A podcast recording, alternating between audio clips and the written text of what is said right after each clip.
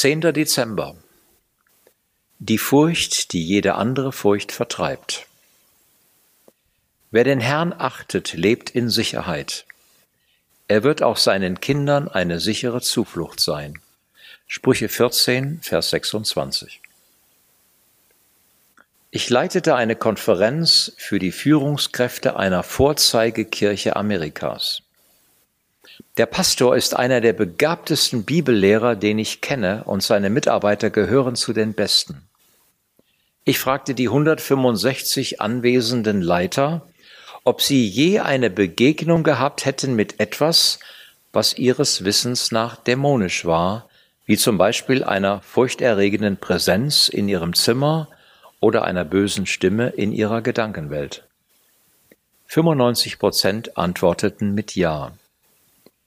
Ich ging einen Schritt weiter und wollte wissen, wie viele von ihnen schon einen Druck auf den Körper gespürt hätten, dem sie körperlich nicht sofort ausweichen konnten.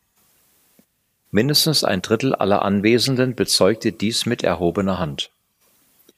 Sind diese christlichen Leiter psychisch krank? Nein, sie sind es nicht. Und auch sie und ihre Kinder sind es nicht, wenn sie in ihrem Leben gegen dämonische Einflüsse kämpfen. Wir warnen unsere Kinder vor fremden Menschen auf den Straßen. Denken Sie nicht, dass wir sie auch warnen sollten vor Fremden in ihren Zimmern?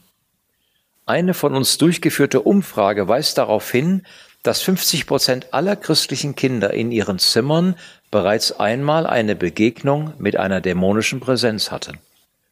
Die meisten meiner Studenten im Seminar hatten schon eine solche Begegnung.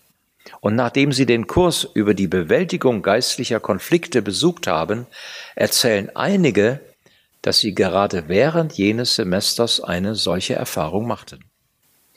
Wüssten Sie, was Sie tun sollen, wenn Sie oder Ihr Kind nachts allein von einer solchen Macht terrorisiert würden?